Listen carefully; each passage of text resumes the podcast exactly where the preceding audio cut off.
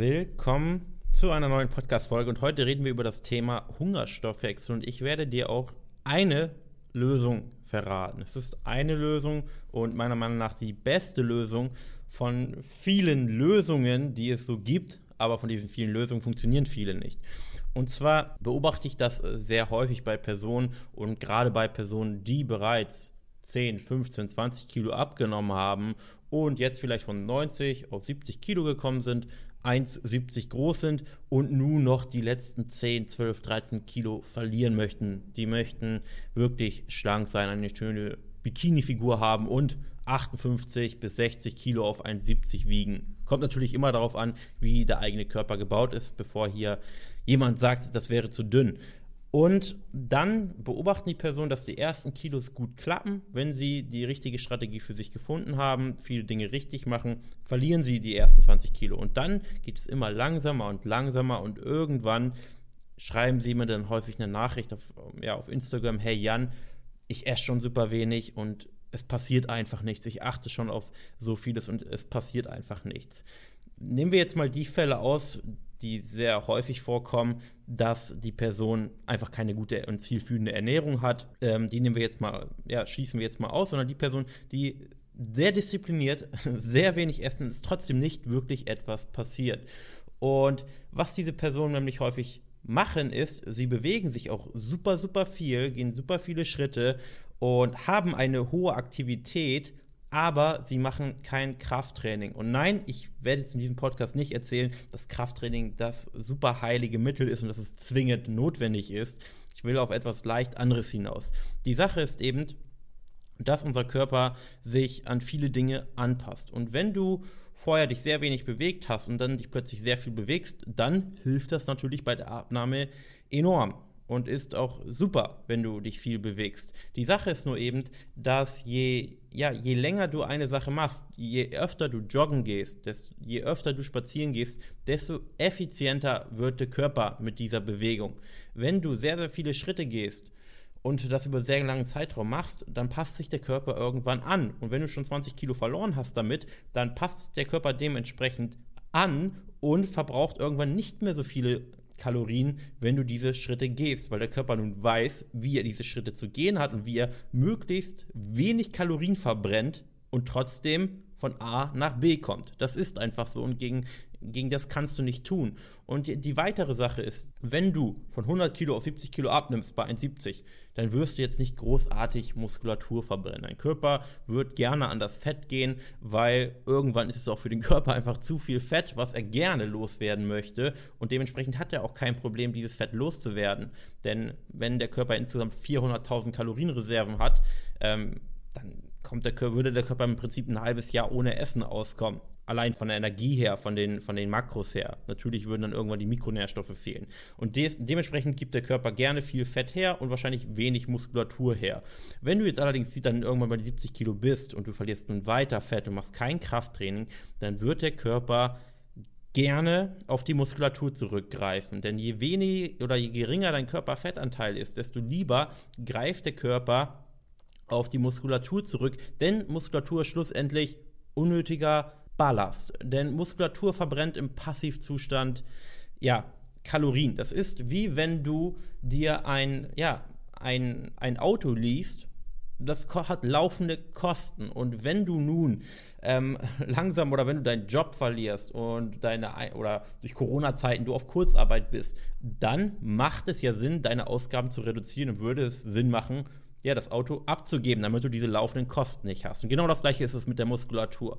Wenn du natürlich Millionär bist, dann juckt dich das nicht. Aber je kleiner dein Einkommen wird, ähm, desto mehr spielt es eine Rolle und desto mehr bereit bist du, deinen dein, dein Luxus abzugeben. Und Muskulatur ist eben auch Luxus und dein Körper wird es abgeben, wenn er merkt, dass es nicht gebraucht wird. Und das ist eben die Sache, dass gerade in den letzten 10, 15 Kilo, die du verlieren möchtest, der Körper gerne die Muskulatur ja, heranzieht. Und die Muskulatur hat nur, ich sag mal, pro Kilo 1600 Kalorien. Ein Kilo Fett hat 7000 Kalorien. Ein, Mus ein Kilo Muskulatur hat 1600 Kalorien.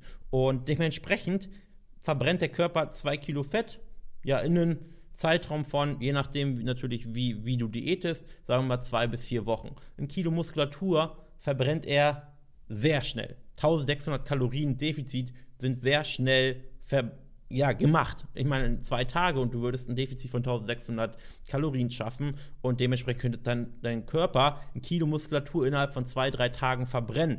Und das ist natürlich umso ja, gravierender, denn der Körper kann, ja, verbrennt gerne mal drei, vier Kilo Muskulatur schneller, als du gucken kannst, wenn du dem Körper keinen Grund gibst, diese Muskulatur zu behalten und du ja, in einen für den Körper gefährlichen Körperfettanteil kommst. Und wenn du als Frau einen Körperfettanteil von weniger als 30 Prozent hast, dann kommst du schon so langsam dahin. Und wenn du als Frau einen Körperfettanteil von weniger als 24, 23 Prozent hast, dann erst recht.